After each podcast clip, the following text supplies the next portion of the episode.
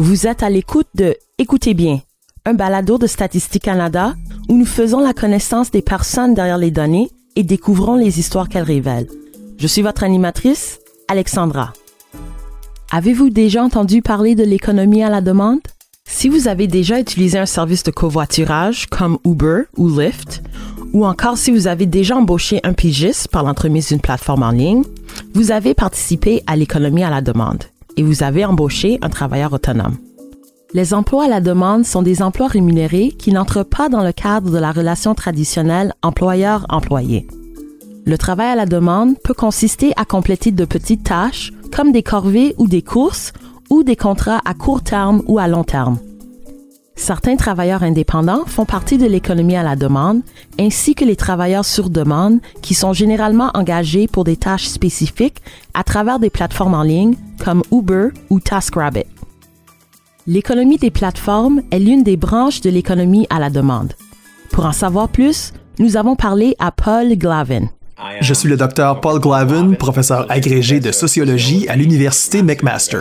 Comment définiriez-vous l'économie des plateformes? Eh bien, dans son sens le plus large, l'économie des plateformes est l'activité économique qui est réalisée par l'intermédiaire d'une plateforme, qui est généralement une plateforme en ligne.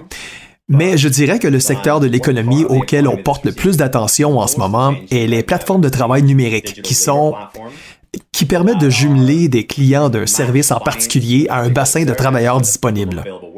Il s'agit de plateformes comme Uber, Instacart, Fiverr, et elles sont responsables de la plus grande part de la croissance du travail à la demande au cours de la dernière décennie. Et avez-vous une idée du pourcentage des Canadiens qui travaillent à partir de plateformes? Eh bien, nous en apprenons encore beaucoup sur ce sujet, en raison des différentes définitions du phénomène. Dans mes propres travaux, cependant, j'ai observé qu'environ 13% des Canadiens ont déclaré avoir trouvé du travail par l'intermédiaire d'une plateforme de travail numérique au cours du mois précédent. Mais il s'agit d'une enquête réalisée auprès des Canadiens en septembre 2019, donc tout juste avant la pandémie. Un an plus tard, nous avons mené l'enquête de nouveau et un pourcentage légèrement plus faible, mais semblable, assez semblable, a déclaré avoir fait du travail à partir de plateformes. Entre 2005 et 2016, la proportion de travailleurs à la demande au Canada est passée de 6% à environ 8 à 10 il faut cependant se rappeler qu'on ne peut pas comparer les données de Statistique Canada directement avec celles de Paul, parce que le travail à la demande englobe de nombreux types de travail, tandis que Paul nous parle uniquement des personnes qui travaillent à partir de plateformes. Donc, pour moi, lorsque j'entends parler du travail à partir de plateformes, je pense plutôt aux gens qui conduisent pour de grandes plateformes de covoiturage, comme Uber. Est-ce que c'est nécessairement le cas? Eh bien, nous avons tendance à penser à Uber en premier, n'est-ce pas? Parce que Uber est reconnu pour avoir popularisé le modèle du travail à partir de plateformes. Mais le nombre de plateformes qui offrent un large éventail de services est toujours croissant et peut même offrir des services ou des occasions d'emploi auxquels les travailleurs peuvent accéder avec beaucoup plus de facilité. Uber et Lyft exigent d'avoir un accès à un véhicule, ce qui peut poser un obstacle à l'entrée. Donc, il y a d'autres types de travail à partir de plateformes qui sont en pleine croissance, à mon avis. Surtout pendant la pandémie, la livraison de repas, le télétravail à partir d'une plateforme en ligne. Et je crois que leur prévalence augmente au moment même où les services de voiturage sont sans doute considérés comme moins sécuritaires du point de vue des travailleurs et également des passagers. Les travailleurs à la demande sont présents dans plusieurs domaines et industries. Une étude de Statistique Canada menée en 2019 a montré que le domaine des arts, de la culture, des sports et des loisirs avait la plus grande proportion de travailleurs à la demande, suivi du domaine de la santé, puis du domaine des ventes et des services. Les Canadiens dont la profession principale était dans l'industrie de la fabrication et des services d'utilité publique étaient moins susceptibles d'être des travailleurs à la demande. Pourriez-vous nous en dire un peu plus sur les personnes qui travaillent dans l'économie à la demande? Est-ce qu'il y a des distinctions importantes dans les catégories de travailleurs ou bien est-ce que ces travailleurs sont quand même assez semblables? Non, c'est un groupe assez diversifié de travailleurs qui font du travail à partir de plateformes. Pour certains, il s'agit de leur emploi principal, mais c'est seulement le cas pour un faible pourcentage. Pour bon nombre, il s'agit d'un second emploi qui vient compléter leur emploi principal. Et dans cette catégorie, il y a assez c'est un groupe de personnes assez diversifiées qui ont toutes sortes de motivations, n'est-ce pas? Certains le font seulement pour avoir plus d'argent à dépenser. D'autres le font parce que leur emploi principal n'est pas... Le revenu n'est pas suffisant. Et d'autres encore le font seulement pour avoir une certaine sécurité du revenu. Alors, vous savez, il y a une grande diversité, mais on observe certaines tendances qui indiquent que les jeunes travailleurs sont plus susceptibles de faire du travail à partir de plateformes. On constate que les mineurs, les minorités visibles et les immigrants récents au Canada sont plus susceptibles de faire du travail à partir de plateformes. Je crois que ces tendances témoignent probablement de certains des défis auxquels sont confrontés ces groupes pour tenter d'accéder à un emploi permanent plus régulier. Et donc, le travail à partir de plateformes peut réduire les obstacles à l'entrée chez certains groupes de travailleurs qui sont peut-être marginalisés ou certains travailleurs qui sont depuis longtemps en marge d'un emploi traditionnel. En 2019, Statistique Canada a révélé qu'environ la moitié de tous les travailleurs à la demande occupaient également un emploi salarié ou plusieurs, ce qui signifie qu'ils ne comptaient pas seulement sur leur travail à la demande pour subvenir à leurs besoins. L'étude a également révélé que le travail à la demande était plus répandu chez les immigrants et les nouveaux arrivants que chez les personnes nées au Canada. En réalité, 10,8% des travailleurs immigrants masculins qui étaient au Canada depuis moins de 5 ans étaient des travailleurs à la demande, comparativement à 6,1 des travailleurs masculins nés au Canada. Vous vous êtes penché sur la santé mentale des personnes qui travaillent à partir de plateformes. Est-ce que vous pouvez nous en dire un peu plus sur vos constatations? Oui, en effet, nous avons analysé plusieurs mesures de la santé mentale dans notre, dans notre étude des Canadiens qui travaillent à partir de plateformes et nous avons observé une tendance assez claire concernant leur bien-être. Comparativement aux travailleurs salariés et aux travailleurs autonomes traditionnels, les personnes qui travaillent à partir de plateformes ont déclaré des niveaux de dépression et d'anxiété plus élevés. Ils ont déclaré un plus profond sentiment d'impuissance dans leur vie et ils ont aussi déclaré se sentir plus seuls et isolés, ce qui est un important prédicteur de l'accès au soutien social qui est très important pour le bien-être. Fait important cependant, ces pénalités, les pénalités au chapitre de la santé mentale semblaient être principalement subies par les personnes qui travaillent à partir de plateformes comme emploi principal.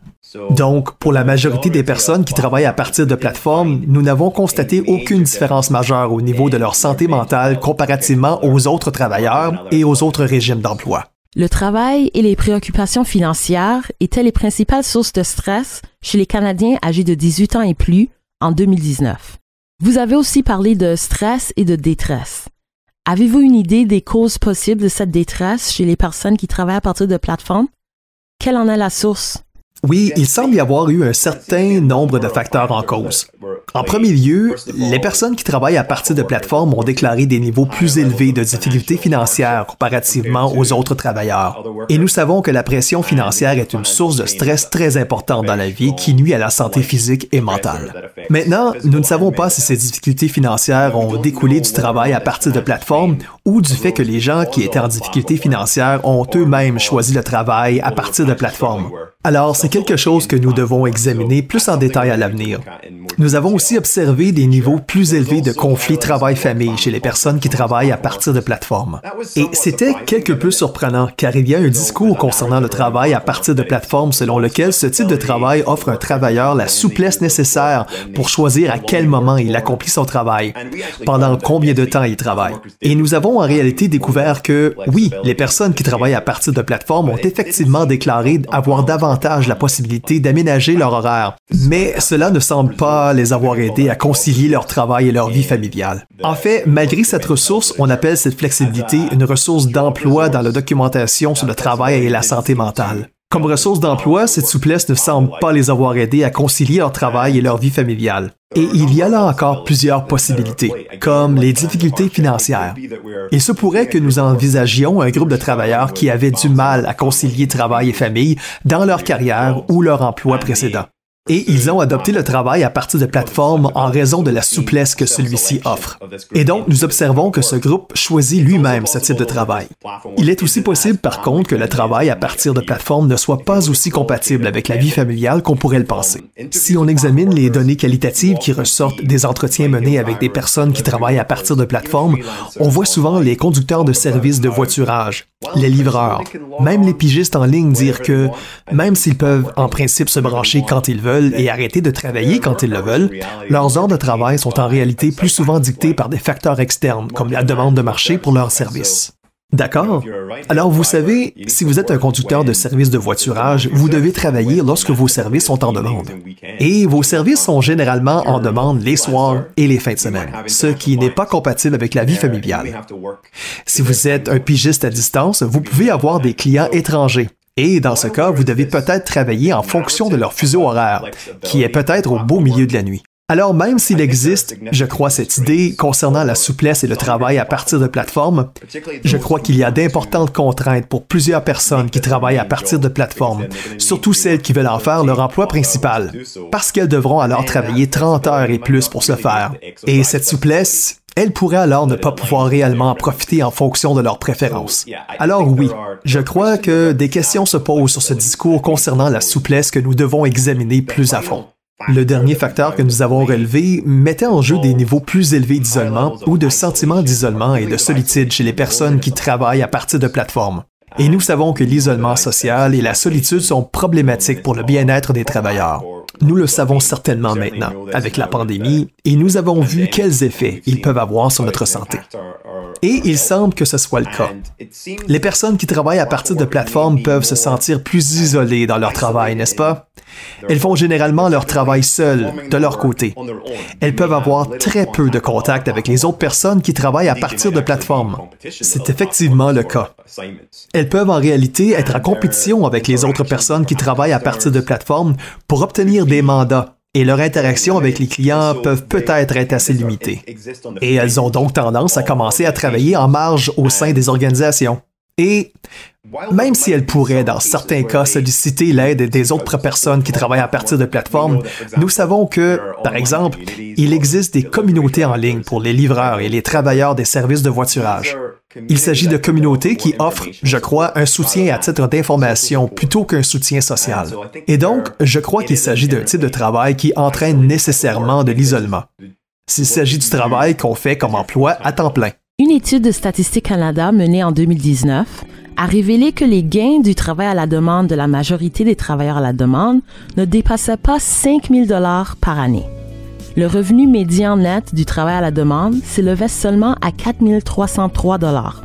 Pourtant, pour plus d'un quart de ces travailleurs, les gains du travail à la demande représentaient l'ensemble de leurs gains annuels et plus de 89% de leur revenu annuel total. Le travail à la demande n'est pas réparti également dans l'ensemble des tranches de revenus au Canada le pourcentage des travailleurs à la demande dans les 20% inférieurs de la répartition du revenu des particuliers est à près de deux fois plus élevé que celui des travailleurs à la demande dans les 20% supérieurs.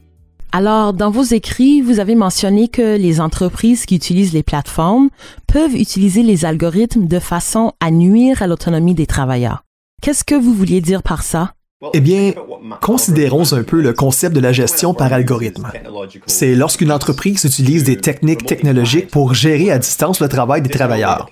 Alors, les plateformes de travail numérique gèrent généralement une main-d'œuvre qui est dispersée géographiquement et elles ont peu de contact direct avec leurs travailleurs.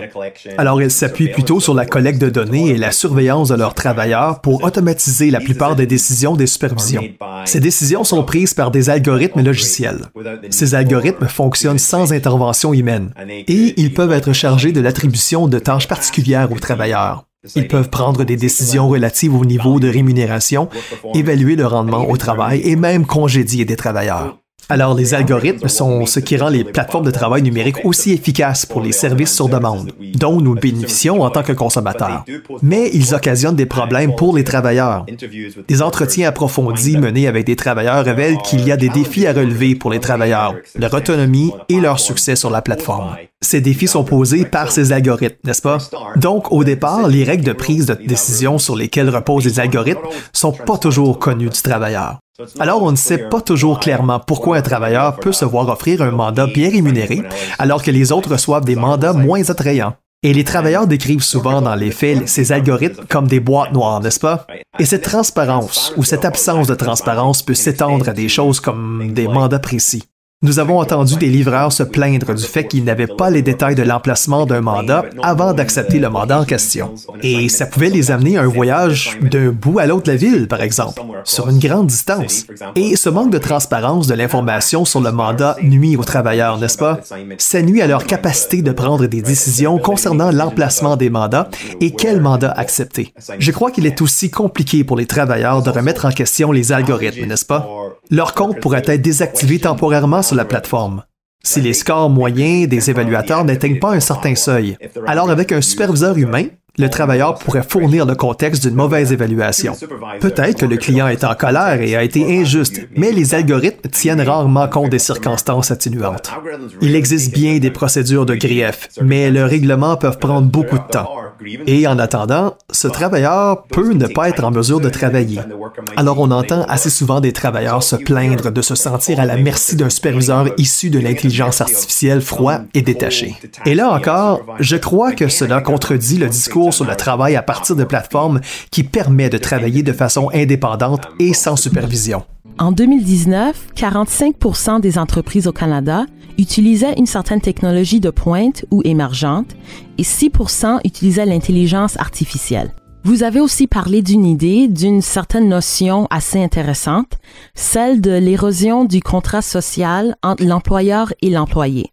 Pouvez-vous nous en dire un peu plus sur ça? Oui. Je veux dire, nous en sommes témoins depuis des décennies, non? À bien des égards, lorsque l'on parle du travail à partir de plateformes, il s'agit de la prochaine étape dans un processus à plus long terme, que certains appellent la précarisation du travail. Un processus par lequel on voit les occasions d'emploi permanents diminuer et les autres régimes d'emploi plus précaires augmenter. Vous voyez? Comme essentiellement les contrats temporaires, les contrats à durée déterminée. Et ces régimes comportent nécessairement un affaiblissement du lien entre le travailleur et l'employeur, car ces derniers ne sont pas indéfiniment liés. Leur relation est temporaire. Et donc, lorsque l'on pense au travail à partir de plateformes, c'est vraiment, à mon avis, la prochaine étape dans la précarisation du travail, plutôt que quelque chose de particulièrement novateur, comme nous le voyons depuis quelque temps. Mais on constate maintenant que les travailleurs n'ont pratiquement, ou ces personnes qui travaillent à partir de plateformes n'ont pratiquement aucun contrat avec la plateforme de travail numérique. En 2018, plus de un employé sur huit occupait un emploi temporaire.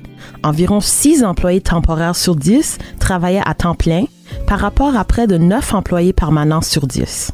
Alors, pourquoi est-ce que c'est important de se préoccuper du fait qu'une personne soit employé salarié ou travailleur indépendant? Il faut s'en préoccuper, car en vertu du droit du travail actuel, les entrepreneurs indépendants ne profitent pas de bon nombre des avantages et les protections auxquels les employés ont droit. Alors, les lois du travail, comme la loi sur les relations du travail au Parlement, visent des aspects comme le salaire minimum, les heures supplémentaires, les vacances, qui s'appliquent seulement aux employés. Et si on est considéré comme un travailleur autonome, cela signifie aussi qu'on ne profite pas de certaines des protections en matière de santé et de sécurité, auxquelles les employés ont droit. Alors, le droit de refuser un travail dangereux, les inspections en milieu de travail, ceci étant particulièrement important. Et pendant la pandémie, nous avons vu comment la pandémie a mis en lumière certaines des vulnérabilités de ces travailleurs qui ne sont pas visés par les protections ouvertes à la main-d'œuvre. Et donc, étant donné que les personnes qui travaillent à partir de plateformes sont généralement considérées comme des entrepreneurs indépendants, cela a une incidence sur leurs droits. Cela a une incidence sur le genre d'avantages auxquels elles ont accès. En 2018, 15 de la main-d'œuvre au Canada était composée de travailleurs autonomes un tiers des travailleurs autonomes ont indiqué l'indépendance, la liberté et le désir d'être son propre patron comme raison pour laquelle ils étaient travailleurs autonomes. Et que pensez-vous du fait que certaines personnes considèrent le travail à partir de plateformes comme une forme d'entrepreneuriat? Je crois que je demanderais ce que l'on entend par entrepreneuriat et que l'entrepreneuriat n'est pas nécessairement une chose facile à définir. Mais si on adopte un point de vue économique, l'entrepreneuriat renvoie généralement à une activité dans le cadre de laquelle une personne travaille pour son propre compte, assume le risque associé aux initiatives qu'elle prend, mais profite aussi du rendement de ces initiatives. Dans quelle mesure cette définition s'applique-t-elle au travail à partir de plateformes?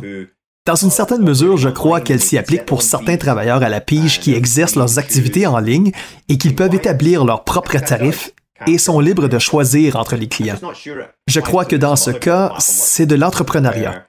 Seulement, je ne suis pas certain qu'elle s'applique à d'autres types de plateformes de travail pour lesquelles, je crois, d'importantes contraintes sont exercées sur l'autonomie et la façon de travailler. Et s'ils ne sont pas en mesure d'établir leurs tarifs, si ces derniers sont dictés par l'algorithme de la plateforme, s'ils risquent la désactivation de leur compte, s'ils n'acceptent pas un certain pourcentage de mandats, s'ils n'obtiennent pas tous les renseignements à propos des mandats. Cela ressemble davantage à un employé qu'à un entrepreneur, à mon avis. Mais ça, c'est l'intérêt de ce débat. La réponse à cette question n'est pas toujours évidente et peut varier selon le type de plateforme de travail numérique. La question de la définition du travail à partir de plateformes en tant qu'entrepreneuriat est controversée, je crois. En partie parce que, oui, elle peut s'appliquer à certaines personnes qui recherchent la liberté et l'indépendance, mais je crois aussi que nous commençons à donner à ce terme entrepreneuriat une signification qui en dit souvent plus sur la résilience d'une personne face à l'incertitude et la précarité.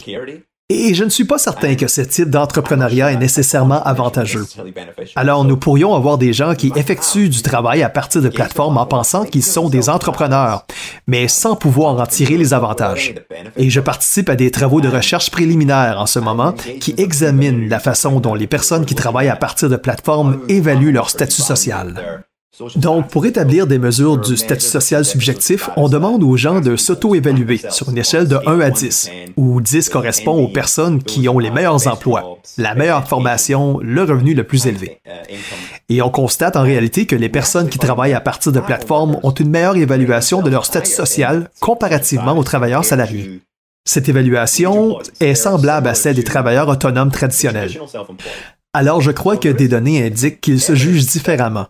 Cependant, lorsque nous avons demandé où ils se voyaient dans 10 ans sur cette échelle, la plupart des travailleurs se voyaient monter cette échelle. Vous voyez, ils se voyaient la remonter. Mais les personnes qui travaillent à partir de plateformes, en fait, sont moins optimistes à propos de leur mobilité. Donc, ils déclarent dans les faits moins de mobilité et d'attentes concernant leur mobilité comparativement aux travailleurs salariés.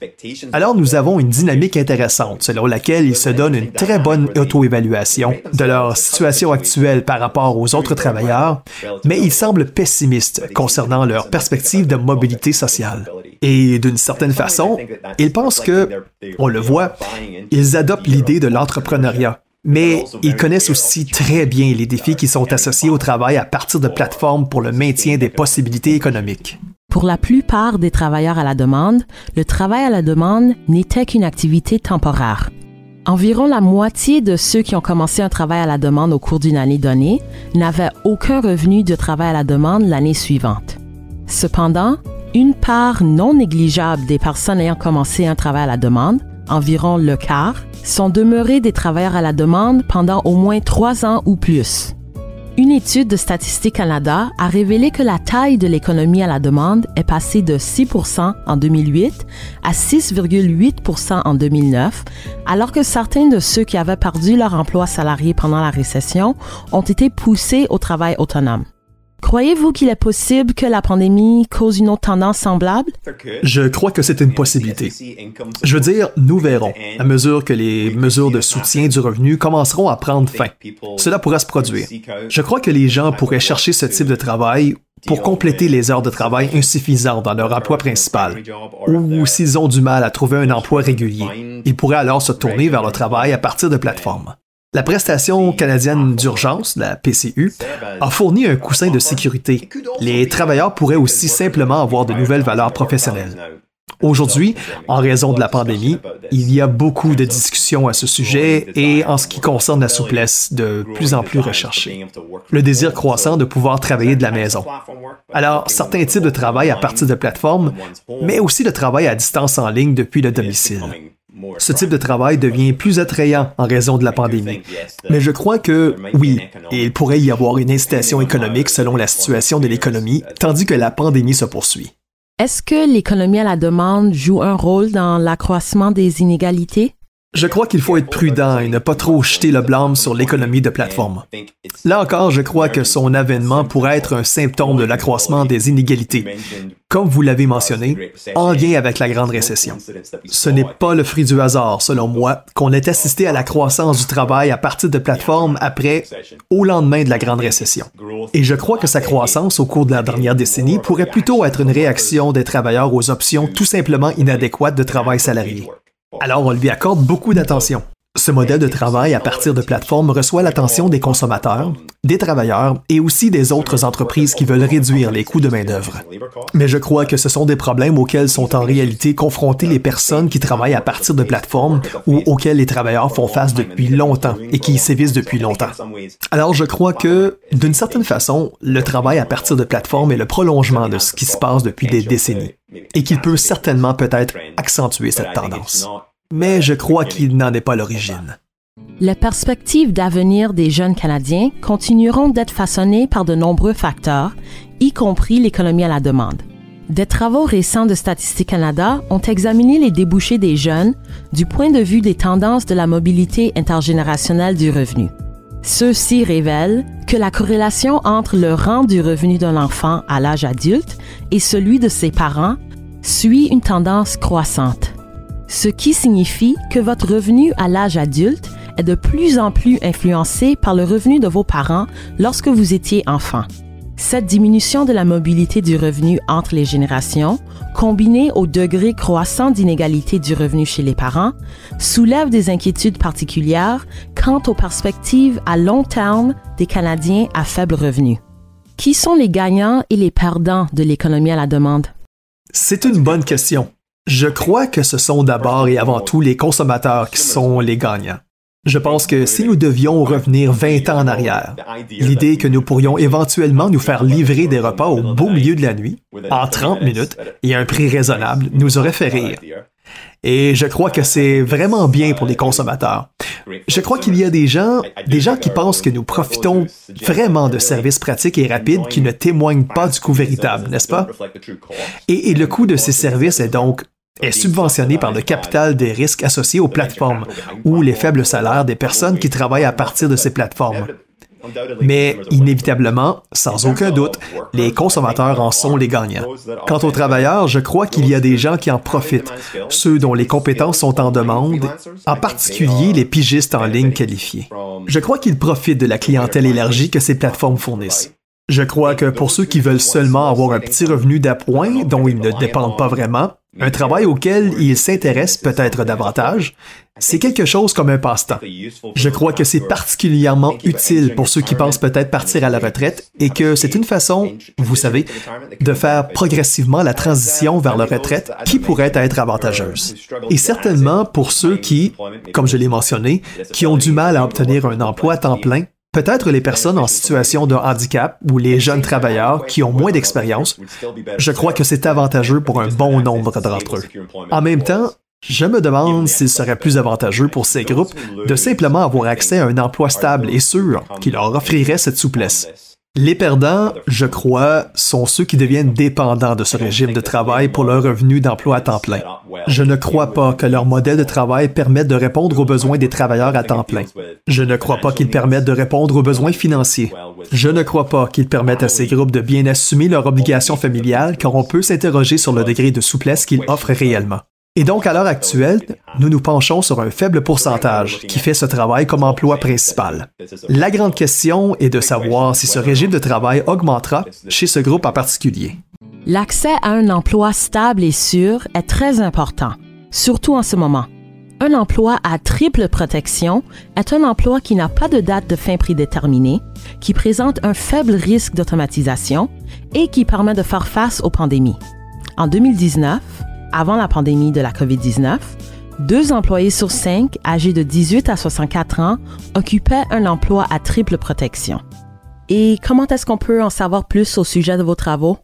Des mises à jour sur mes travaux sont présentées sur le site web du département de sociologie de l'Université McMaster. Je participe aussi à une étude en cours appelée l'étude canadienne sur la qualité du travail et la vie économique. Cette étude est dirigée par l'Université de Toronto en collaboration avec l'Université McMaster et d'autres établissements d'enseignement au Canada. Et nous suivons le travail, la famille et la santé des Canadiens pendant la pandémie. Et nous avons un site web qu'on peut facilement trouver du même nom que l'étude canadienne sur la qualité du travail et la vie économique. Merci beaucoup pour votre temps. C'était vraiment très, très intéressant. Merci, Alexandra. Vous étiez à l'écoute de Écoutez bien. Merci à notre invité, le professeur Paul Glavin. Vous pouvez vous abonner à cette émission là où vous obtenez vos balados. Vous pourrez également trouver la version anglophone de notre balado appelée Essayers. Merci de nous avoir écoutés et à la prochaine!